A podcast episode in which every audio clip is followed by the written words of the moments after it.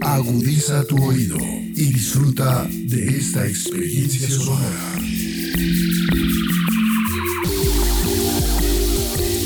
Este es un podcast Radio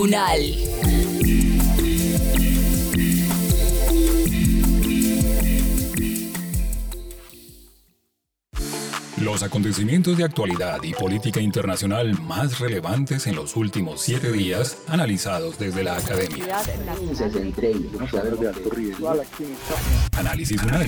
Siete días en el mundo.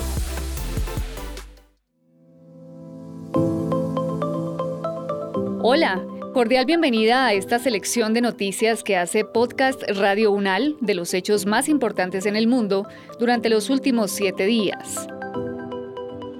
Estas son las noticias más relevantes de la semana transcurrida entre el 30 de enero y el 3 de febrero de 2023.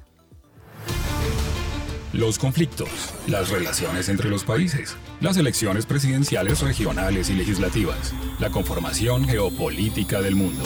Bienvenidos a este recorrido por los hechos más importantes de los últimos siete días. Análisis UNAL, siete días en el mundo.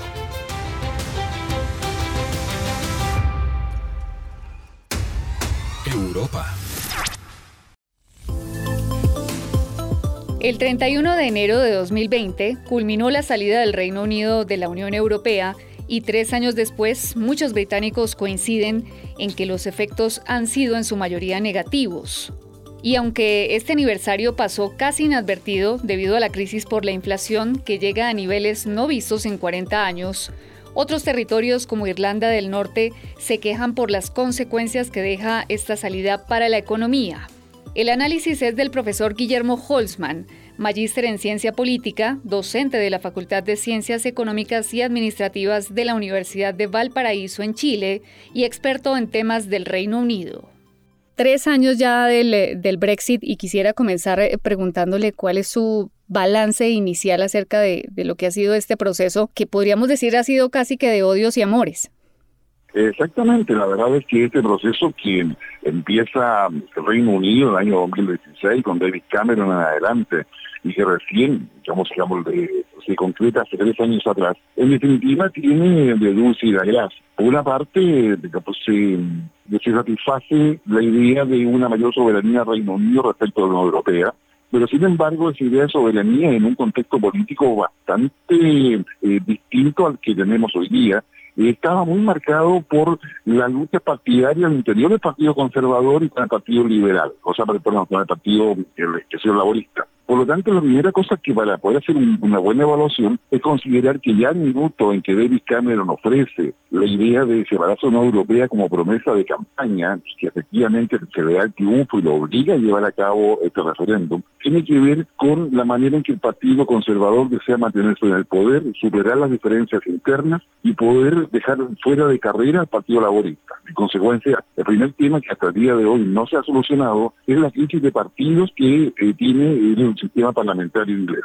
Lo segundo, que es donde muchas veces se coloca el énfasis mayor, es el impacto económico. Y efectivamente, digamos, el Brexit, la separación del Reino Unido de la Unión Europea ha significado una merma, una disminución de trabajadores porque se termina el libre flujo de, de, personas entre Unión Europea y Reino Unido, y eso tiene una disminución en la fuerza de trabajo, que hoy día viene complicado Reino Unido, tiene un impacto negativo en la cantidad de inversiones ¿ah? y tiene un impacto negativo también en la productividad del Reino Unido. Todo ello, a su vez, está matizado por lo que significó el impacto de la pandemia primero, que viene a poco a andar de que se hace efectivo el Brexit con Boris Johnson, y lo que es ahora eh, la guerra de Ucrania a raíz de la invasión rusa sobre este país.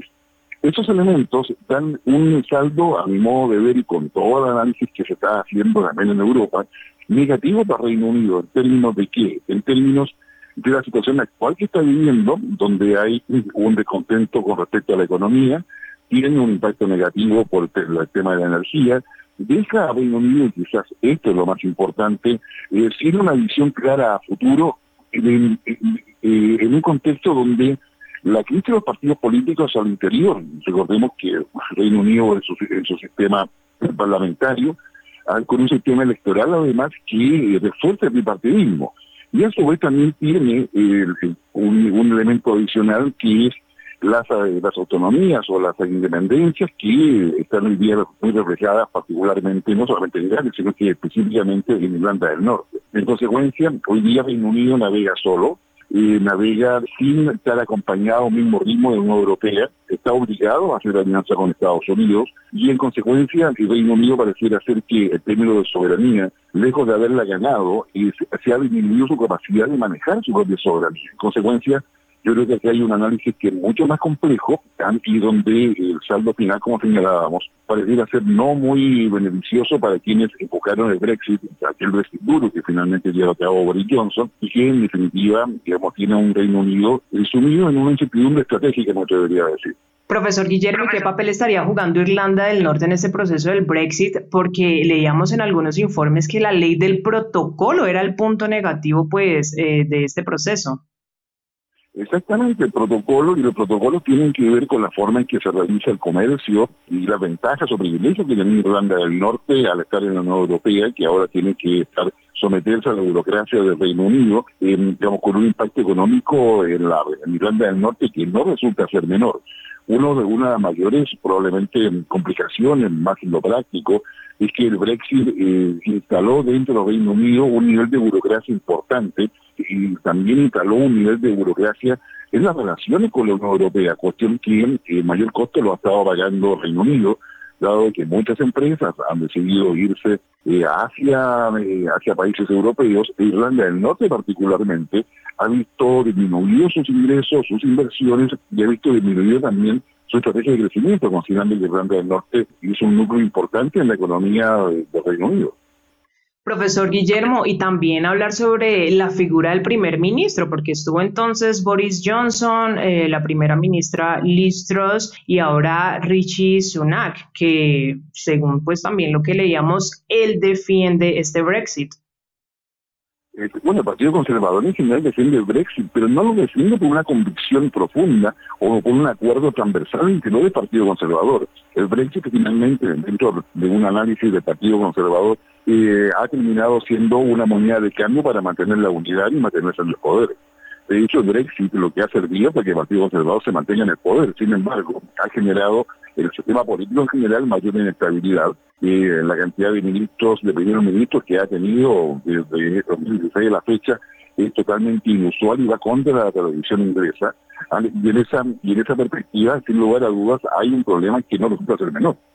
Profesor Guillermo, y ya conociendo los efectos negativos que ha ocasionado el Brexit, ¿usted cree que una posible solución para aliviar la crisis podría eh, ser regresar a la Unión Europea? ¿Usted cree que esto es viable?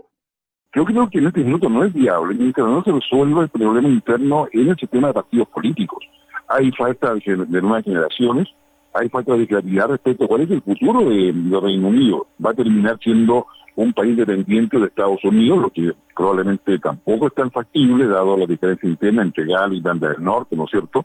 Y a su vez también eh, hay una incertidumbre respecto a qué es lo que viene después. El Partido Laborista ha quedado también fragmentado y dividido. No le interesa al Partido Laborista llegar al poder. Y se entiende de que la incertidumbre económica actualmente que hay en Reino Unido está generando una crítica muy potente al gobierno conservador, eh, al actual primer ministro y el, desempeño del primer ministro conservador dentro de la división interna que existe digamos, en este partido en el Reino Unido y no coopera a poder llevar adelante eh, una estrategia de mayor envergadura. Hoy día lo que vemos en un Reino Unido que está disminuido en lo económico, en lo militar, en lo estratégico respecto a países de la Unión Europea, particularmente frente a Alemania y frente a Francia, que aparece muy independiente de Estados Unidos, y esos elementos están generando, yo diría, un debate al interior del Reino Unido que va a tener impactos en las próximas elecciones, que como bien sabemos el Partido Conservador se ha negado a adelantarlas y prefieren, digamos, llegar a acuerdos electorales internos para no llamar a elecciones generales. Estos elementos, en consecuencia, lo están diciendo de que todo lo que es la evaluación del Brexit vamos, más allá de los elementos eh, económicos y comerciales y financieros, tiene también una importante componente interna, puesto que la solución es una decisión política. El retorno de la, del Reino Unido a la Unión Europea es un tema que no solamente depende de la voluntad del Reino Unido, sino que depende de la convergencia de intereses estratégicos de mediano y largo plazo que haya con los países de la Unión Europea. Y eso obviamente hoy día está stand-by dado el rol que tiene la Unión Europea en la ayuda a Ucrania, pero también en la relación, en la complicación de las relaciones de Unión Europea con Estados Unidos. En consecuencia, estamos en un escenario que es completamente negativo para cualquier eh, decisión del Reino Unido en torno a eh, revertir el Brexit o generar un acuerdo distinto eh, que le pueda, le pueda permitir al Reino Unido surgir y transformarse en el país de la potencia que normalmente es a nivel global. América.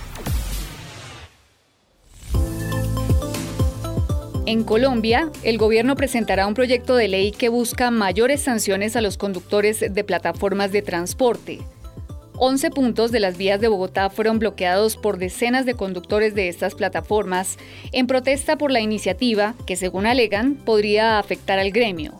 Conversamos con el profesor José Stalin Rojas, director del Observatorio de Logística, Movilidad y Territorio de la Universidad Nacional de Colombia, acerca de las consecuencias que esta ley podría traer y las posibles soluciones para estos transportadores. Profesor, ¿por qué en Colombia no se ha logrado llegar a un consenso para que funcionen de manera legal esas aplicaciones de transporte que son utilizadas pues en su mayor frecuencia por la población? Sí, el tema es muy complejo. Yo recuerdo también, por ejemplo, en el gobierno del presidente Santos, saliendo de una reunión con el representante de las plataformas y el representante de los taxis sonriendo. O sea, es una discusión que se ha presentado de gobierno tras gobierno y no ha logrado justamente materializarse.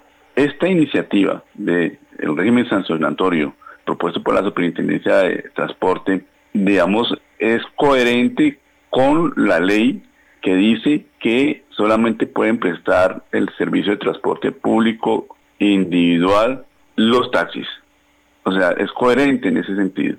Y también ahí nos falta un actor que afortunadamente no ha ingresado, que es el Ministerio de las TICs. En gobiernos anteriores había una especie como de, de sincronía entre el Ministerio de Transporte y el Ministerio de las TICs.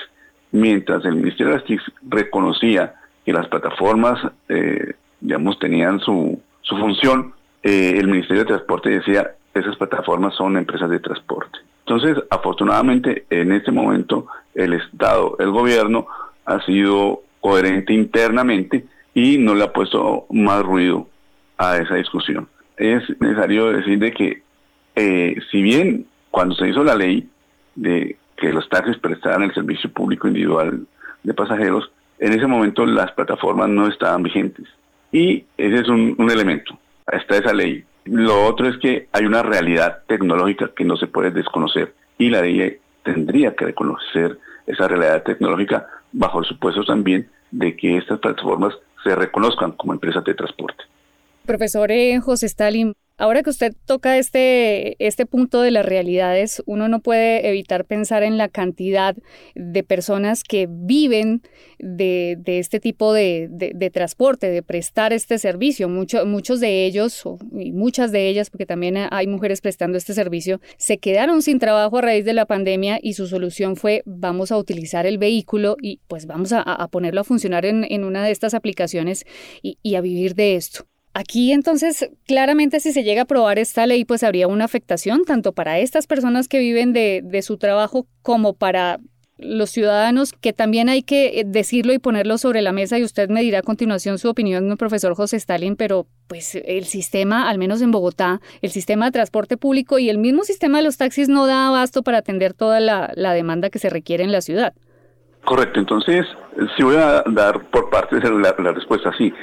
En el momento en que se reconozca a las plataformas como empresas de transporte y que prestan un servicio, eso es una especie de, propuesta que hay que desmenuzarla muy bien. En ese escenario, en el momento en que se reconozca como empresas de transporte estas plataformas, también deben estar cubiertas por la legislación laboral. Es decir, los conductores tienen que estar de cierta forma protegidos laboralmente y en ese sentido el Ministerio de Trabajo ya está haciendo una serie de planteamientos. Lo mismo que para, por ejemplo, la gente que pedalea en las empresas que hacen domicilios. Entonces tienen que estar cubiertas. Como empresas de transporte tienen que estar protegidas las personas por la ley, quienes conducen y también los usuarios tienen que estar protegidos por seguros como tal.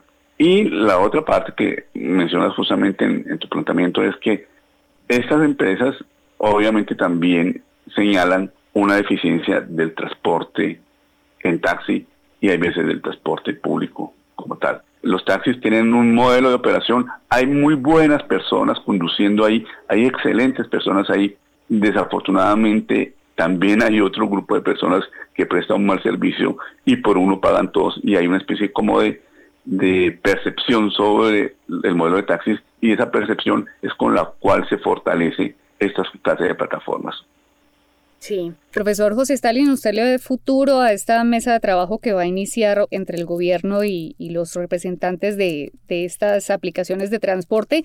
Y se lo digo no tanto por ellos, sino porque mientras se conocía ayer eh, la citación a esa reunión, también eh, en algunos medios de comunicación salió el vocero de, los taxistas, el señor Hugo Espina, a decir que si el gobierno aceptaba esa petición, de estos representantes de las apps, pues que ellos iban a, iniciar un bloqueo, no solamente en Bogotá, sino en las principales ciudades, de hecho en, los aeropuertos, como a la entrada de los aeropuertos, como ya lo habían advertido ellos antes. Bueno, la discusión va a ser muy tensa y creo que la han tenido en los diferentes gobiernos. Y después de esas reuniones y esas amenazas de paro, salen sonriendo y se toman una foto. Uno puede hacer un seguimiento de fotos de, de los representantes de taxi, representantes de plataformas y los presidentes sonriendo saliendo de esas reuniones. Entonces, sí veo futuro, veo más que todo ejemplos en otros países de cómo se ha reconocido esta parte. Y ese reconocimiento de estas plataformas como empresas de transporte están condicionadas a que sean cubiertas también laboralmente los trabajadores quienes conducen, eh, cubiertos mediante seguros eh, los eh, usuarios. Entonces, creo que la solución va hacia allá como tal. Obviamente una regulación muy fuerte que se necesita hacer un trámite. Y sobre la amenaza de bloqueo, ojalá el Ministerio de Transporte no ceda, igual que a veces se dio con el paro de motociclistas hace unos meses y este eh, enviaría una muy mala señal. Aquí los bloqueos pues pueden manifestar eh, descontento, por supuesto, pero eh, las mesas de diálogo están justamente eso para justamente colocar canales a esos descontentos. Sí es una situación compleja, sí hay una amenaza presente ahí, pero hay que hallar la solución y desafortunadamente la solución no se da de un día para otro, sino hay que tramitarla mediante ley. América. Con un fuerte dispositivo de seguridad tras los hechos violentos protagonizados por los bolsonaristas, el Congreso de Brasil instaló su periodo legislativo y eligió a sus nuevas autoridades. El nuevo cuerpo legislativo cuenta con un 17% de mujeres, dos personas trans y cinco indígenas. El análisis es del profesor Tiago Rodríguez, doctor en Relaciones Internacionales y Ciencias Políticas y docente asociado en el Instituto de Estudios Estratégicos de la Universidad Federal Fluminense de Brasil. Quisiéramos conocer eh, su revisión inicial acerca de lo que ha sido esta instalación finalmente de la legislatura en el Congreso. Bueno, eh, en primer lugar hay que reconocer que el tema de la investidura es muy importante después de lo que pasó el 8 de enero. Fue algo impresionante y único en la historia, creo, de todos los países latinoamericanos, ¿no? porque una invasión de la sed de los tres poderes por una multitud, una horda de apoyadores de Bolsonaro, que tenían el, el único objetivo de, de, destruir, de destruir el espacio público porque estaban conformes con un resultado electoral. Entonces, menos de un mes después de esta situación, que el Congreso sea investido, que haya el comienzo de una nueva legislatura, es algo muy importante. La segunda cosa es que la composición de los diputados y de los senadores es una composición, como siempre en la historia de Brasil, eh, muy heterogénea. la presencia de las fuerzas de extrema derecha es importante.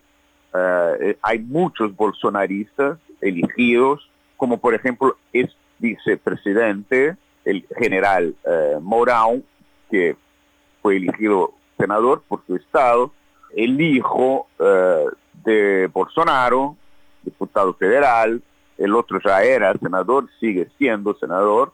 Entonces, eh, es una composición que tiene representación de las derechas y de la extrema derecha, pero que también tiene eh, novedades desde el campo progresista. O sea, hay una composición de diputados y senadores que llegan, ¿no? De diputados, senadores y senadoras y diputadas involucrados o que tienen como origen los movimientos sociales, indígenas, el movimiento negro, el movimiento LGBT, o sea, es una mezcla ¿no? que, bueno, implica eh, o va a implicar una, un choque de intereses muy eh, complicado en los próximos años. Pero para concluir, ¿no? la elección de Pacheco y Lira fue una victoria eh, de Lula y del campo alrededor del presidente porque eh, la victoria en el Senado y en la Cámara de Diputados significa que Bolsonaro no pudo no imponer desde lejos, porque sabemos que Bolsonaro está en Estados Unidos en una situación muy rara, ¿no? porque está como turista ahora, dice que no quiere volver a Brasil, eh, entonces es exiliado, entre comillas, pero bien, eh, es una victoria de, Lula y de su gobierno sobre el campo, digamos, en el poder eh, legislativo, que es importante para avanzar con algunas agendas que son agendas de este nuevo gobierno. Profesor Tiago, ya que usted nos menciona que es una victoria de Lula da Silva, ¿qué relación se podría tener entonces con esta composición de senadores o diputados? ¿Sería fácil gobernar o el Congreso le podría generar dificultades para este mandato de Lula? Bueno, será muy complicado para gobernar porque en primer lugar hay un problema estructural.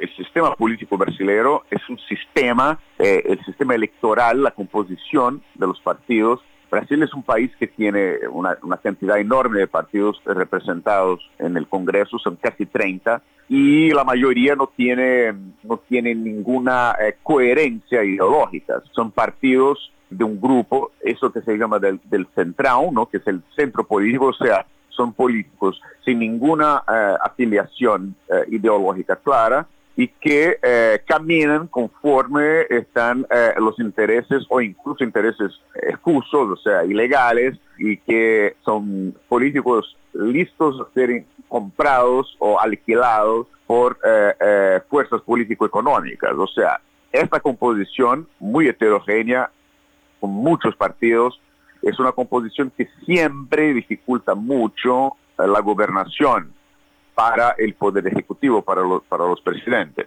Siempre es complicado. Entonces, eso es la cuestión de fondo, eh, la cuestión estructural.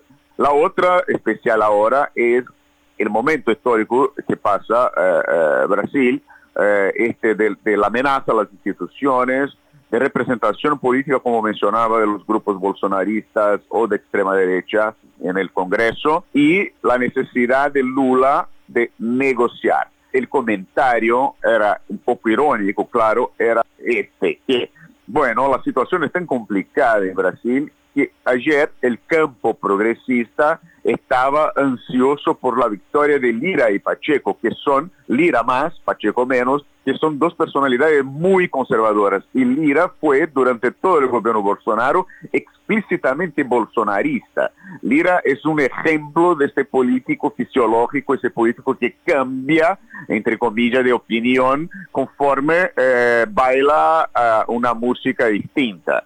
Entonces, ayer el campo progresista esperaba la victoria de, de políticos que eran vinculados al gobierno Bolsonaro. ¿Por qué? porque se alejaron, son, son dos, Lira principalmente, que se eh, eh, eh, posicionaron ahora lejos de Bolsonaro, porque Bolsonaro cayó, ahí se fue en desgracia, entonces Lira, que es para su supervivencia política eh, eh, se acercó a Lula. Entonces ayer era mejor, esa opinión, esa, esa, situación, ese, ese, ese desenlace, eh, que la victoria de los candidatos apoyados ahora por Bolsonaro. Entonces será complicado de todos modos, y, pero fue la primera victoria, digamos, concreta del gobierno Lula.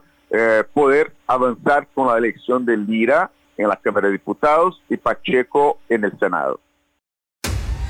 Europa. La Organización Mundial de la Salud consideró que la pandemia se debe mantener como una emergencia sanitaria de alcance internacional debido a que sigue siendo una enfermedad infecciosa peligrosa que puede causar daños considerables a la salud de las personas y a los sistemas de sanidad de los países. Los expertos del Comité de Emergencia señalaron en su recomendación que ahora hay que reflexionar sobre cómo pasar de una fase de emergencia a una fase de normalidad en la que se conviva con el virus de manera segura. Conversamos con Carlos Arturo Álvarez, infectólogo, profesor de la Facultad de Medicina de la Universidad Nacional de Colombia y coordinador nacional de estudios COVID-19 en Colombia para la Organización Mundial de la Salud. Profesor, ¿qué lectura nos puede dar acerca de esta decisión que ha catalogado la Organización Mundial de la Salud acerca de mantener la COVID-19 como una emergencia de salud pública internacional? No, yo creo que es una decisión correcta en el sentido en que estamos viendo una menor mortalidad desde ya hace más de seis y siete meses eh, cada uno de los picos epidémicos que se presentan, pero todavía sigue circulando el virus. Vimos eh, a final de año cómo tenemos un número importante de casos en, algunas regiones del mundo, en Asia, y nuevamente un rebrote en, América y en Europa. Eh, y afortunadamente tenemos eh, la fortuna que las variantes que están circulando en este momento son esos variantes de Omicron que generan inmunidad y a, las que ya nos habían dado previamente COVID en, otro momento. ¿Esto qué, qué, se traduce? En que estamos en buen momento, por estas subvariantes que son muy cercanas entre ellas durante todo el 2022, pero podría circular otras variantes que nos complicaran la vida. Entonces, eh, todavía se necesita seguir eh, evaluando la estabilidad de, la, de cómo está circulando. Segundo, eh, faltan todavía grupos por vacunarse, personas de alto riesgo. No conocemos bien todavía cómo es, qué tanto toca aplicarse refuerzos y qué tipo de refuerzos. Y yo creo que eso hace que la Organización de la Salud permite eh, o recomiendan seguir en emergencia porque justamente cuando está, está en emergencia también se pueden acelerar muchos de estos procesos de investigación y de capacidad, eh, recursos para poder eh, atender eh, la, la, la pandemia de COVID-19. Profesor Carlos, ¿cuáles son esos ítems o esas características que tiene en cuenta el Comité de Emergencia de la Organización Mundial de la Salud para decir en algún momento, como, como, como lo ha anunciado que será próximamente, ya, ya se ha llegado a un fin de esta emergencia sanitaria? ¿Cuáles son esos puntos que ya lo determinan? Sí, diríamos que una vez empiece a estabilizar la pandemia, es decir, que el virus va a seguir circulando con, nosotros, eso, eso es una, realidad. Entonces, eh, pero así como vemos en la influenza, por ejemplo, que hay una circulación en picos epidémicos, sabemos ya cómo circula la influenza en el mundo. COVID no sabemos cómo circula, o sea, todavía es inestable como, como epidemia. Vemos que cuando aparentemente estaba, eh, hay, hay, hay control, aparece un nuevo pico sin una tan, no tan clara la, la sincronía que uno pudiera determinarlo. Entonces, esa falta todavía, que es una estabilización de, de, la epidemia, es uno de los criterios. Igual, poder predecir qué tipo de variantes pueden, pueden seguir circulando, qué tipo de variantes que puedan llevar a mayor eh, severidad clínica, es decir, que la gente tenga mayor complicación o no. También qué tanto impacta los sistemas de salud, qué tanto están, eh, se está vacunando y qué tanto eh, hay un eh, monitoreo en los diferentes países para saber que exactamente lo que está pasando es lo que sí es real. Entonces, por ejemplo, en lo que hablamos de COVID-19, todavía el, grupo de expertos eh, reconoce que falta eh, vacunación, no es lo que uno quisiera, digamos que se conoce que en el mundo ya hay muchos países que están por encima del 90% con tres o cuatro dosis, pero también hay países que solamente tienen 10 o 15% de vacunación. Entonces eso hace que todavía sigue siendo una amenaza potencial lo que planteaba de la, de la circulación de algunas variantes que hace que cuando se empieza a, nuevamente a disminuir las medidas no farmacológicas, también tenemos que entender cómo está cómo sigue circulando estas variantes, porque no es lo mismo la circulación del virus hace dos años con medidas no farmacológicas, con aislamientos y otros cambios de hábitos de la población a lo que estamos viendo ahora. En el caso colombiano, profesor eh, Álvarez, que usted lo conoce muy bien, quisiera que, hiciéramos una revisión a cómo está en este momento en materia epidemiológica y también en el tema de, vacunación, porque diera la, impresión, puede que esto no sea así, que como se han relajado las medidas, ya la gente en la calle pues no se, no se pone tanto el tapabocas o inclusive en espacios cerrados como lo hacían antes. Y de hecho hay una duda que uno a veces le escucha a la gente de, bueno, este, esto ya pasó o ya pareciera haber pasado eso quiere decir que no me tengo que vacunar más o que no tengo que completar mi, mi esquema de vacunación. Quisiera que, que usted enviara ese mensaje hasta ahora a nuestra audiencia para sacarlos de esas dudas. Sí, yo creo que es un tema muy importante lo que acabas de comentar. En realidad, eh, pareciera como que ya no existe la COVID-19 y no hubiera eh, preocupación. Hemos tenido la ventaja en que la vacunación protege contra las formas graves. Eso es una realidad muy fuerte pero no protege mucho contra la reinfección y contra las infecciones. Por eso hemos visto nuevamente picos epidémicos en el mundo y en Colombia y específicamente el número de personas que se hospitalizan o que fallecen por COVID-19 sí ha disminuido. Dicho esto, que es una ventaja, sí tenemos que tener en cuenta que las personas que tienen más factores de riesgo para complicarse deben seguir vacunándose porque desafortunadamente la, el, impacto de la, de la es decir, las defensas que se generan con las vacunas va disminuyendo. Y, lo que sí veo eh, con preocupación es que en Colombia tenemos muy pocas eh, personas que se han colocado los refuerzos. Mirando los datos del Ministerio de Salud, básicamente eh, con una posibilidad de tener un primer refuerzo, es decir, una tercera dosis, solamente hay 14 millones de personas y con dos refuerzos solamente hay 2 millones de personas. Entonces, en realidad, pareciera que se nos olvida que las vacunas nos protegen y esto hace esto hace la diferencia sobre todo en aquellas personas que ya sabemos que tienen mayor riesgo de complicarse, personas mayores de 50 años, personas que tienen hipertensión, personas diabéticas con obesidad, las mujeres embarazadas, que es bien importante. Y hago énfasis en este punto porque cuando una mujer embarazada se vacuna, se protege ella, que es uno de los puntos importantes recordar que un número de personas, de mujeres embarazadas fallecieron en el 2020 y 2021 por COVID-19, pero también protege a los bebés, porque la mujer cuando se vacuna estando embarazada, le pasa anticuerpos al recién nacido, que también es un grupo de riesgo. Entonces, ahora creo que ya el INVIMA aprobó la vacunación para niños mayores de seis meses, yo creo que es uno, de los puntos importantes empezar a vacunar a los niños, en este caso que no se han vacunado, para tener una mayor inmunidad poblacional, que es lo que hablamos al comienzo de eso, no sé si te acuerdas de la famosa inmunidad de rebaño, y hay un grupo todavía de niños que no han estado vacunados que probablemente eh, es un grupo también importante que se vacune. La cuarta dosis, profesor Álvarez, es recomendada solamente para estas poblaciones de alto riesgo que usted nos menciona o todos y todas deberíamos acudir a, ponernos esta cuarta dosis? Todas. En Colombia está aprobada para personas mayores de 18 años. Lo que hago énfasis es que incluso en estas personas es muchísimo más importante colocarla, pero claramente está indicada para mayores de 18 años la cuarta dosis. Y entre el grupo menores de 18 años está recomendada tres dosis. ¿Y se debe poner al cuánto tiempo de haber recibido la tercera dosis? Después de cuatro meses. Asia. Rusia conmemoró los 80 años de la batalla de Stalingrado. El enfrentamiento es considerado como uno de los más sangrientos de la Segunda Guerra Mundial y que terminó con la rendición de las tropas alemanas, después de la muerte de más de un millón de personas. Hablamos sobre estos hechos históricos y su impacto en la actualidad con el profesor Vladimir Rubinsky, director del Laboratorio de Política y Relaciones Internacionales en la Facultad de Derecho y Ciencias Sociales de la Universidad ICESI en Cali.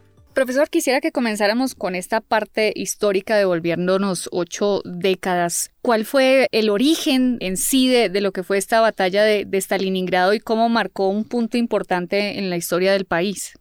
Bueno, eh, la Segunda Guerra Mundial, la que los eh, rusos llaman la Gran Guerra Patriótica para fines propagandísticas, eh, siempre ha sido así, pero es, es, una parte de la gran, de la Segunda Gran Guerra, la Segunda Guerra Mundial, era una guerra muy larga, sí, pues eh, comenzando en 1939, terminando en 1945. Y a pesar de que la Unión Soviética unió los esfuerzos eh, con eh, los aliados, con Gran Bretaña, con Estados Unidos eh, y otros eh, que unieron, em, la guerra costó muchos recursos, muchas vidas y sobre todo la razón la contribución más bien eh, que hizo la Unión Soviética en la guerra fue luchar en el frente que para los rusos era, o, todavía decimos en la interpretación histórica, en la interpretación oficial de la historia de la Segunda Guerra Mundial, este frente siempre dice que el frente era más importante.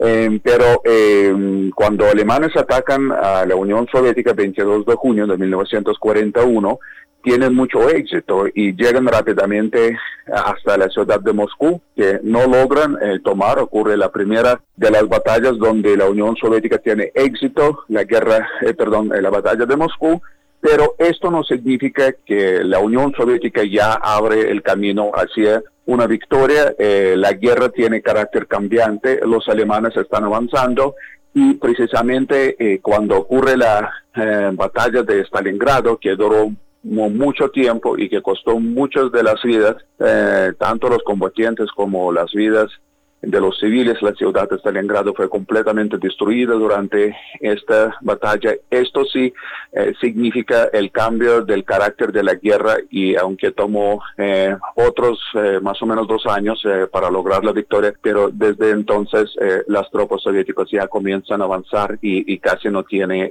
decimos, retrocesos en esta pelea con los alemanes. Profesor Rubinsky, ¿cuál fue el pacto que incumplió Hitler y en el que creía Stalin y que desencadenó la muerte de más de un millón de personas y además en el que Hitler supuso que podría invadir la Unión Soviética?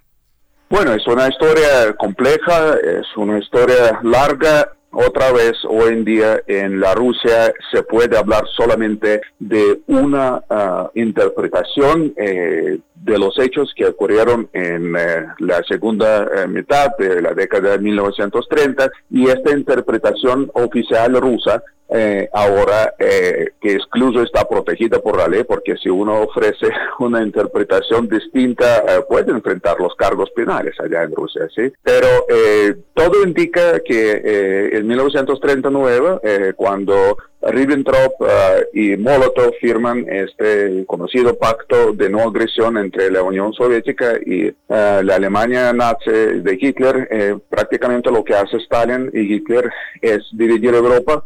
Stalin eh, tiene oportunidad y que usa perfectamente para ocupar los territorios de los países bálticos y Hitler eh, comienza la guerra contra Polonia. Ahora, nosotros no tenemos evidencias duras eh, que hubo algún acuerdo por escrito eh, sí, no hay documentos eh, eh, que significan que supuestamente hubo un acuerdo entre Hitler y Stalin comenzar la guerra el mismo día, primero de septiembre de 1939. Lo que nosotros podemos observar son los hechos, qué es lo que está ocurriendo, que dos semanas después de que Hitler invade a Polonia, Stalin invade a Polonia también, sí, y a uno de los hechos que la Unión Soviética todo el tiempo trataba de esconder, luego Luego, eh, el primer, el único soviético que reconoció estos hechos fue Mikhail Gorbachev, es eh, la matanza de Katyn. Y la pregunta entonces, eh, ¿por qué hubo tantos oficiales del ejército polaco que fueron capturados por la Unión Soviética? Y es precisamente la consecuencia de lo que hizo la Unión Soviética en septiembre de 1939, porque hubo sí realmente una resistencia por parte de los polacos y cuando están hablando de supuestamente del incumplimiento de Hitler, de algunos acuerdos con Stalin hace referencia a estos episodios. Pero nuevamente Hitler tenía su propia estrategia, tenía su propio plan eh, cómo hacer las cosas y atacó la Unión Soviética el 22 de junio de 1941, que puso obviamente a Stalin frente de una situación catastrófica en ese entonces eh, y que costó también eh, millones de vidas para los soviéticos. Profesor Rowinsky, sin embargo, en este en discurso que presentó el presidente de Rusia, Vladimir Putin, él decía que presentó pues esta ofensiva contra Ucrania como una nueva lucha contra los nazis. Entonces, ¿sí existe ese punto de comparación realmente en lo que está sucediendo actualmente y en lo que pasó hace prácticamente 80 años?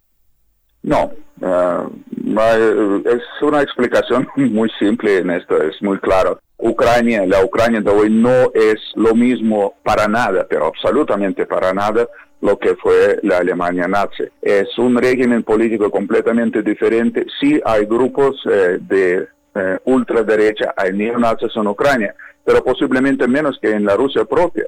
En la Rusia propia, si uno mira, por ejemplo, el ah, renacimiento eh, de la importancia de un filósofo de ultraderecha, de ultraconservador, cuyas ideas son muy cercanos al fascismo, que se llama Alexander Dugin y que tiene cierta popularidad en ciertos sectores aquí en América Latina. Incluso los libros de él fueron traducidos al español. Ahora está andando incluso con eh, allá con los tours en Rusia, habla con el público en varias ciudades. Sus ideas son mucho más cercanos a lo que realmente eran las ideas eh, expresadas en Mein Kampf de Adolf Hitler. pero eh, si partemos de esto, si no hablamos de, de, la ideología como tal que está en el proceso de construcción todavía, esa nueva ideología rusa que algunos llaman como el putinismo, en la Ucrania hay procesos jurídicos contra los grupos neonazis. La gente va a la cárcel allá en Ucrania, ¿sí? Eh, no hay nazis en el parlamento ucraniano. No es un Estado que lleva a cabo una política nazista. Entonces, todas esas acusaciones de Putin no tienen ninguna base. Entonces, eh, él hace este discurso, eh, él aprovecha eh, que nadie le puede argumentar contra lo que él está diciendo, él, nunca participa en ningún debate, ¿sí? Entonces es un típico dictador en este caso que aprovecha la oportunidad que él controla los medios de comunicación y puede lanzar un discurso, y esto es lo que está haciendo inventando las cosas, diciendo las cosas, o sea, exponiendo la visión del mundo según él, pero sin tener que responder por lo que él está diciendo. Este fue el resumen de noticias en 7 días en el mundo. Gracias por su compañía y por preferirnos. Nos encontraremos de nuevo el próximo sábado para recorrer juntos los hechos más importantes de Colombia y el mundo.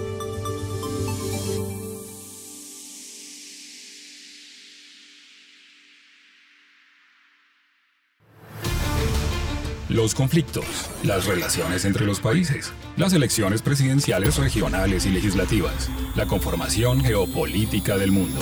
Bienvenidos a este recorrido por los hechos más importantes de los últimos siete días. Análisis UNAL, siete días en el mundo.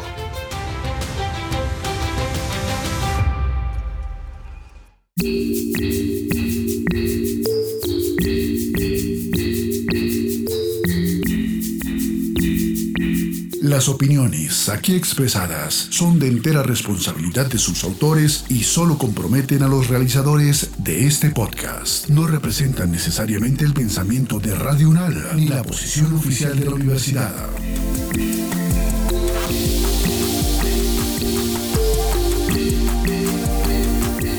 Este y otros podcasts en nuestro sitio web podcastradio.unal.edu.co Síguenos en nuestras redes sociales. Nos encuentras como Podcast Radio Unal. Universidad Nacional de Colombia. Proyecto cultural, científico y colectivo de nación.